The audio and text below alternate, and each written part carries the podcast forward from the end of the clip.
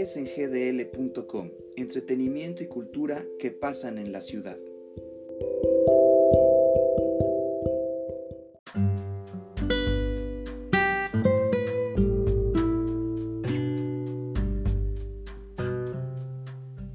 Hola amigos de SNGDL, buen día, buen martes, ¿cómo están? Bienvenidos a otra emisión más de su podcast.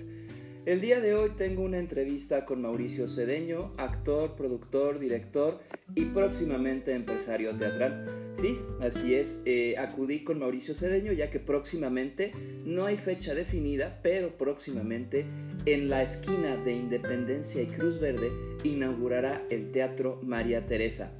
Este espacio que busca llevar teatro a Guadalajara, acercar el teatro a los tapatíos, se encuentra ubicado en una esquina bastante representativa cerca de lo que era la Galería Azul en el centro histórico de Guadalajara.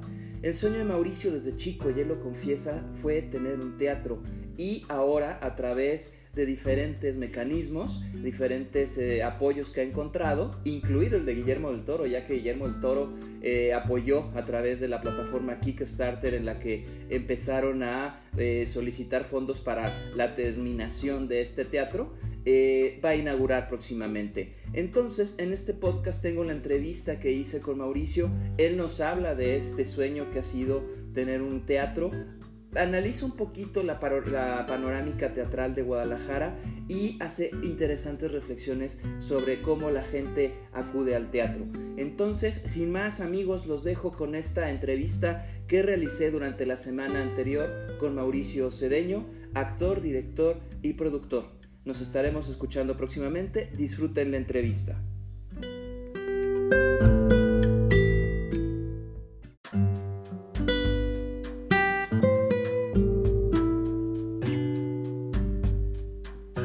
Cuéntame un poquito cómo surge esta idea de que Mauricio Cedeño empiece a lanzar adelante el Teatro María Teresa. Bueno, la idea en realidad es pues de toda la vida, ¿no? O sea, desde muy chavito eh, comentábamos otra vez que, a espacio al que yo llegaba, yo decía, ay, aquí cabría un teatro, ay, aquí se podría hacer un teatro, es toda la vida, ¿no? Claro. Entonces es un sueño de, de, niño y con muchos sueños recurrentes, de hecho, hay una anécdota muy padre, yo soñaba mucho y les platicaba, soñé que tenía un teatro y soñé que tenía un teatro. Nada parecido a este, pero era un teatro, ¿no? Entonces, eh, eh, en algún momento me habló la mamá de Vera Wilson, que es una muy querida amiga, y me comentó que estaban rentando un teatro. Entonces eh, vine y al verlo, pues dije, está padrísimo, está increíble. Eh, conocí a los dueños, que son maravillosos, Eduardo y Margarita, y, entonces nos dieron chance de venir primero y presupuestar muy bien cuáles eran las posibilidades. Eh, la verdad es que esto no estaría pasando si no es porque mi novia me hubiera dicho, órale, vamos a entrarle, ¿no? Lo, lo hacemos como un negocio familiar y que se ha echado el clavado. Ella, ella es empresaria, entonces, eh, pues tiene muy claro las posibilidades que tienen los negocios o no, y de administración pues sabe muchísimo, cosa que nosotros los artistas no sabemos nada. Y entonces pues nos dimos cuenta que podemos complementarnos con un equipo y, y, y tener un proyecto tan hermoso como un espacio de estos. Y entonces empezamos a trabajar. La, remodelación o la renovación del, edificio empezó eh, hace apenas tres meses. Okay. Entonces, no es cierto, dos meses y cachito. Entonces, eh, pues hemos estado trabajando mucho para... Todavía estamos como al 70, 75%, pero, pero pues surge de ahí, surge de la necesidad de pronto de ya no estar pasando por trámites de pronto como un poco engorrosos con algunas instituciones y y de tener un propio espacio para de, creación. Este edificio, eh, me comentas, eh, este, se ofrecía como teatro. ¿Qué había sido antes? Bueno, primero pues fue un teatro en 1912. Después cerró, reabrió en 1929 como un cine teatro. Mm. Y cerró, sabemos que en 1938 es lo que sabemos. Y después se convirtió en una pista de patinaje.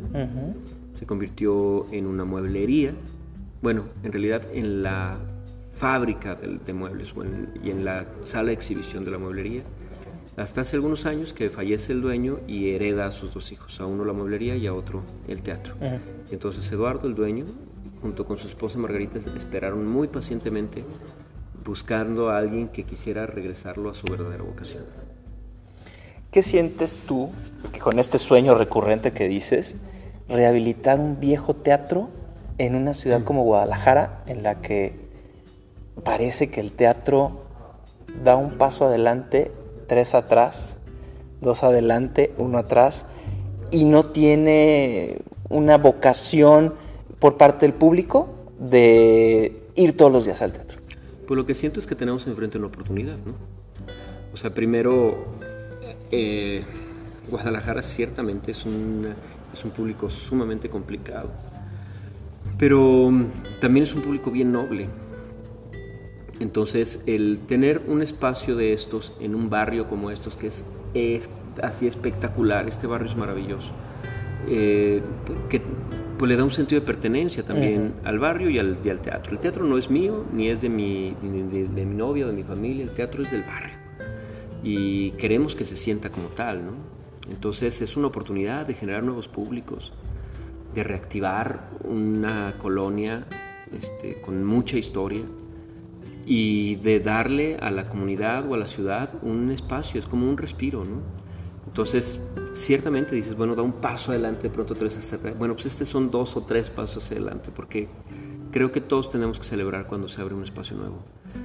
Em, y más porque se está abriendo para la danza, se está abriendo para la música, se está abriendo para el teatro. No nada más se está abriendo para el teatro, ¿no?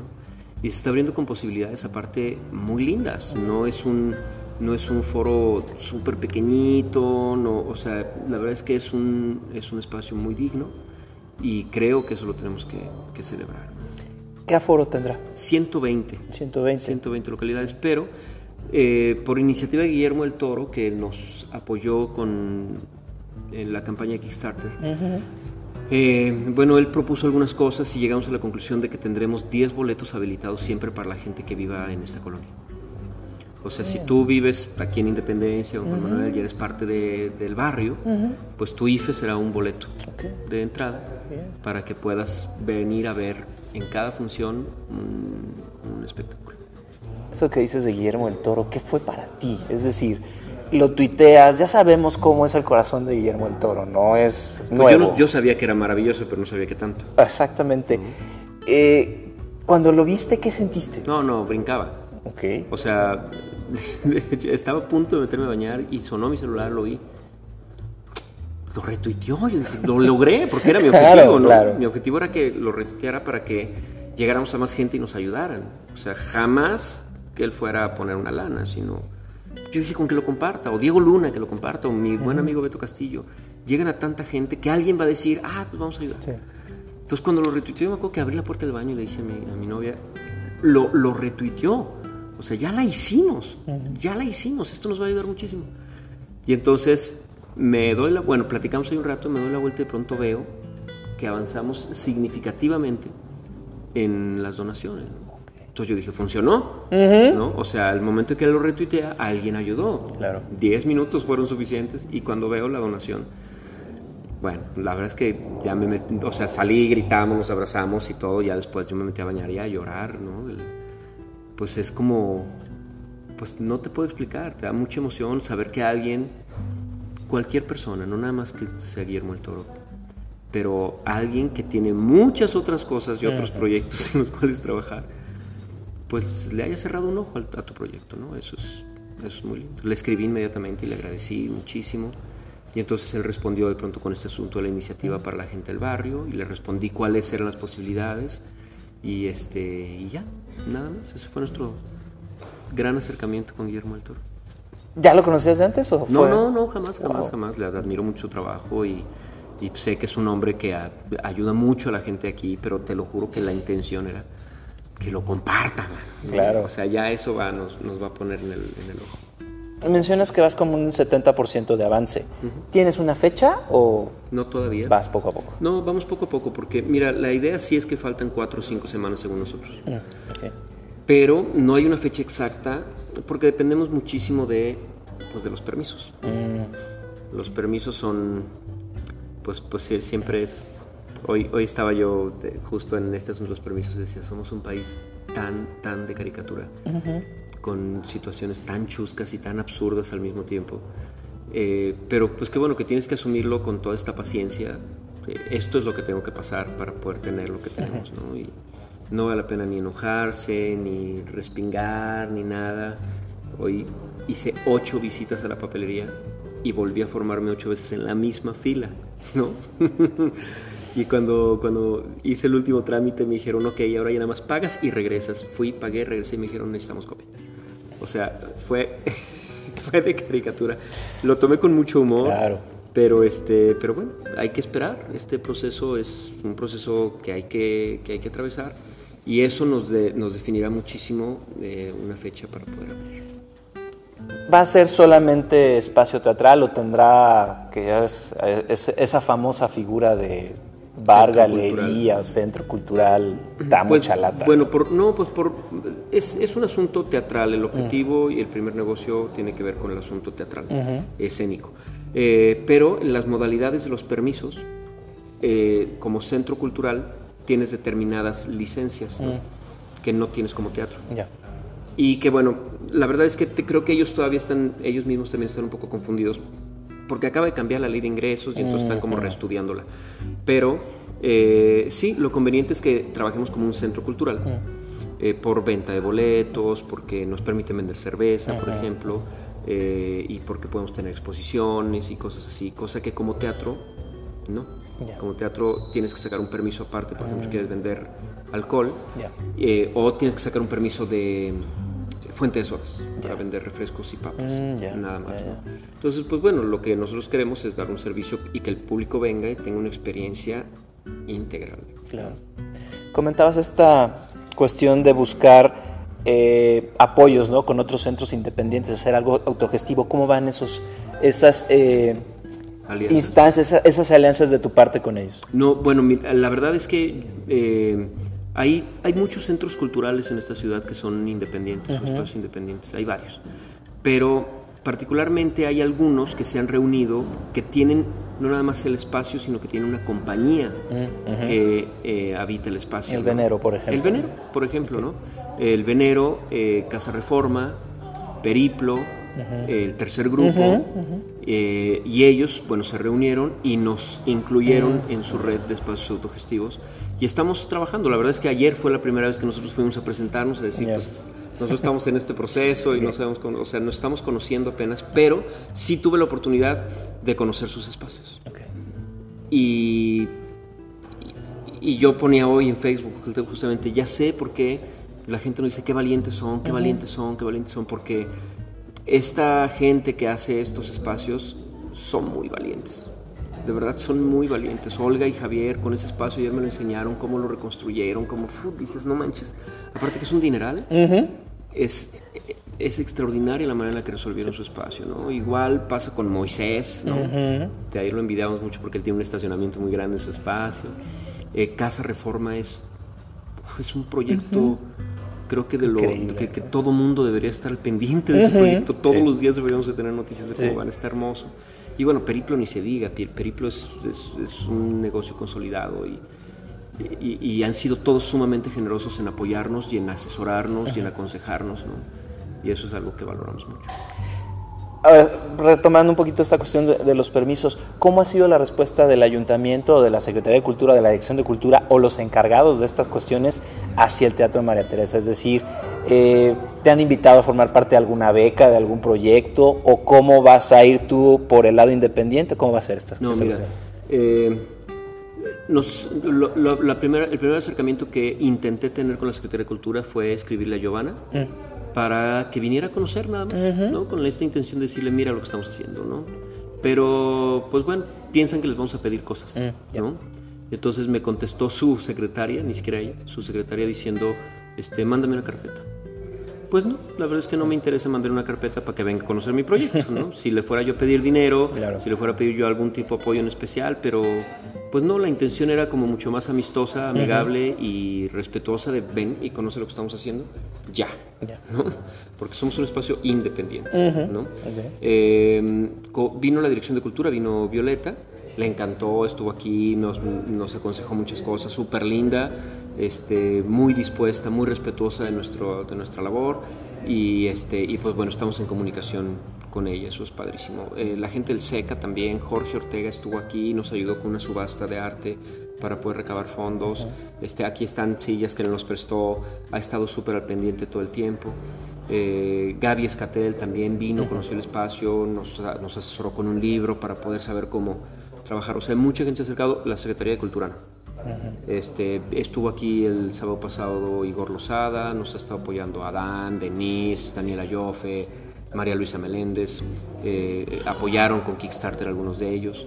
Entonces hay, hay apoyo, pero se trata de que este espacio sea independiente, ¿no? O sea, que no funcione gracias a alguien más. Entonces, si requerimos apoyos, pues sí, requerimos apoyos, este, entraremos de pronto a industrias creativas o a proyecta producción o todo eso, pero como todos los demás para poder concursar por algo. ¿Siguen en Kickstarter o ya terminó? Ya la, terminamos. Ya, terminó. ¿Se llegó al 100%? Se llegó, eh, al, se llegó a la meta, nosotros aportamos un poco de esa cantidad para poder completarlo. Eh, nos pasamos después de que me entró el, lo de dinero de Guillermo, este, pues mucha gente dijo si le apuesta a Guillermo yo le apuesto, entonces entraron ahí todavía varias donaciones, pero al momento de que te entregan el dinero te quitan mucho, entonces quedamos como ahí un poco tablas, ¿no? pero se completó. Y pensábamos que no, porque aparte lo hicimos el primero de diciembre. Empezamos. justo, en, justo en las peores fechas. pero bueno, finalmente se, se, logró. ¿Qué ofrecían, por ejemplo? Ya es que hay. Recompensas. Ah, ok. Sí, la, la, primera era, por ejemplo, el agradecimiento en redes. Está también la de entregarte un botón que dice Yo construí el Teatro María ah, Teresa. Eh, está um, una placa en donde te agradecemos ¿no? y que se quedará aquí en el teatro, esperamos que toda la vida. Eh, una butaca con tu nombre, ¿no? que es la recompensa más, más grande. ¿no? Claro. y, y, una visita también, o invitación al, a la inauguración, así fueron varias recompensas. La verdad es que padres. ¿Ya tienes contemplada la obra de, estreno del, teatro? Pues bueno, ahorita tentativamente estamos pensando en Lluvia Implacable, una obra que hice con Javier Lacroix hace algunos años. este, ya platicamos con Javier, que vive en Canadá, y estamos, este, ya él ya dijo que sí. Ahora nada más vamos a ver si es posible por cuestiones de derechos y, y hablar con Fausto también, que la dirigió. Pero pues ahorita va por ahí. Muy bien. Finalmente, ¿cómo te estás desempeñando tú como, como director, ya próximamente como empresario, este, gente ya del teatro, este, con toda la cantidad de obras. Este, tienes ahorita una corona para Claudia, varias cuestiones. ¿Cómo te estás dividiendo? No sé. no sé, no sé. La verdad es que este, ah, pues sí hay mucho trabajo. La semana pasada no pude ir a la función de Corona, por ejemplo. Este sábado tampoco puedo ir. Este, la verdad es que el, tanto cada una de las producciones ha sido como muy benevolente también conmigo. Estoy montando otros dos musicales y otros dos proyectos no musicales al mismo tiempo, en dos actuando y en dos dirigiendo. Entonces, todos han sido como muy comprensivos. Y pues bueno, claro que muchos de esos proyectos queremos tenerlos aquí. O sea, Corona para Claudia a mí me encantaría que estuviera aquí. Este, bueno, Gurutaka también va a estar aquí. El eh, este proyecto que estoy haciendo que se llama Ausencias con, eh, con el INART, pues también queremos que dé funciones aquí. Lo quiero ya que es un proyecto argentino, un musical hermosísimo. Apenas empiezo a dirigirlo yo la próxima semana y pues también parece que va a estrenar aquí. O sea, lo que estamos haciendo de alguna manera es pues como tratar de, de acercarlo. Y por supuesto, bueno, lo que hace Lupita, ¿no? O sea, Lupita hace un montón de cosas que me permiten a mí como chambear. Claro. Eh, últimamente hemos estado viendo que has estado muy enfocado en lo que son los musicales. ¿Qué te han dejado los musicales? Mm, pues toda mi vida. Okay. Toda mi vida. Yo hago musicales desde que tengo siete años. Okay. Entonces, en realidad actúo porque es mi carrera y, porque me, enriquece mucho el espíritu. Pero, pero lo que más, de, hecho, quiero empezar ahí como a dejarme un poquito de actuar para poder dedicarme más a, a dirigir, que es lo que me gusta, lo que quiero hacer es dirigir musicales, es lo que hago. Esa es mi verdadera vocación, pues. ¿Los premios te comprometen? Por supuesto. Pesan. ¿Mucho? Pues a veces, algunos. Sí, yo creo que los premios son un termómetro únicamente que te dice, pues ahí estás, ¿no? Shampoo para el alma, digo, Es un cariñito y pues está padre recibirlo y lo agradeces mucho. Muy aquí en el interior, pues te regodeas y te revuelcas un poco en la gloria, pero pues ahorita tú puedes salir y preguntarle a cualquier persona quién ganó mejor director este año y nadie sabe, ¿sabes? O sea, son completamente efímeros y subjetivos aparte, ¿no? Estos como este último premio del el público, pues es completamente subjetivo. Es, es muy lindo, pero es... Popularidad, por ejemplo. Yo creo que lo que genera, para, y, yo lo alegaba alguna vez en una muestra de teatro, lo, para lo que se deben de usar los premios es para vender boletos. Eh, nada más. Eh, eh, Corona para Claudia lo está haciendo, ¿no? O sea, tantos premios del claro. público mejor de teatro. Entonces la gente lo ve como nosotros vemos una película una del Oscar. Del Oscar y dices, ah, pues oye, vela, tiene el mejor actor. Ni sabes qué hizo, pero tiene el mejor actor. Claro. Y entonces algo así debería pasarnos porque generamos industria, vendemos boletos, que de eso se trata. Me, me escribía uno de los ganadores de este año y me decía, nunca había ganado un premio. Yo le decía, vende boletos. Aprovechalo. Aprovechalo. Aprovechalo y vende boletos. A la gente a la que no le gustan los premios, no deberían ni participar en las becas entonces, ¿no? Porque eso es un premio. Es un premio también. Es un premio, ¿no? Entonces, este, pues que se vendan boletos, que, que convoque gente, que genere públicos y trabajo. Eso es importante. Perfecto. Mauricio, muchas gracias. hombre, pues Feliz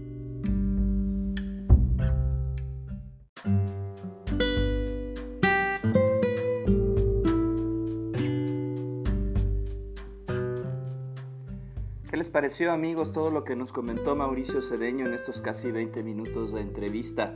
Muy interesante, ¿no? A mí me gustó mucho la iniciativa que tiene eh, por parte de Guillermo del Toro de ceder 10 butacas del teatro, de la 100 que va a tener para cada función y que acudan eh, personas de la colonia en la que está ubicado este, este teatro. Eh, también me gustó mucho la perspectiva que nos daba acerca de los premios y cómo estos pueden ayudar solamente a vender boletos y ser, como él dice, shampoo para el alma. En fin amigos, pues muchísimas gracias por su atención. Estaremos en contacto el próximo sábado con una crítica eh, a lo que suceda en la televisión, el cine o el teatro de la ciudad.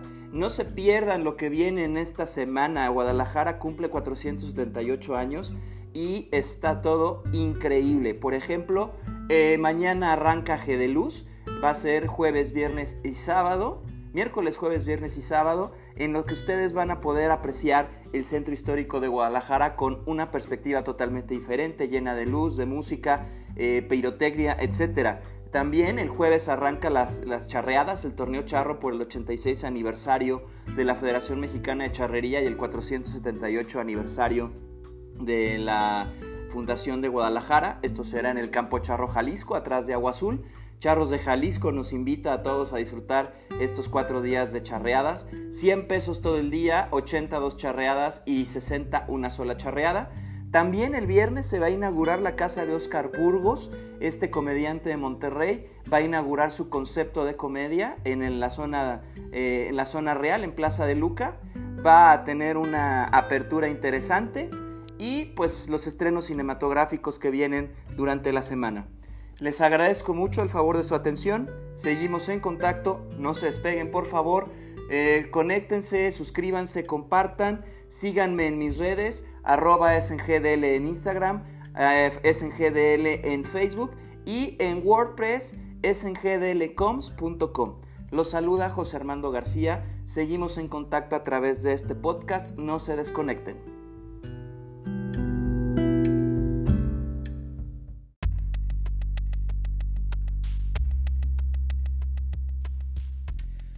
sgdl.com es dirigido y realizado por José Armando García.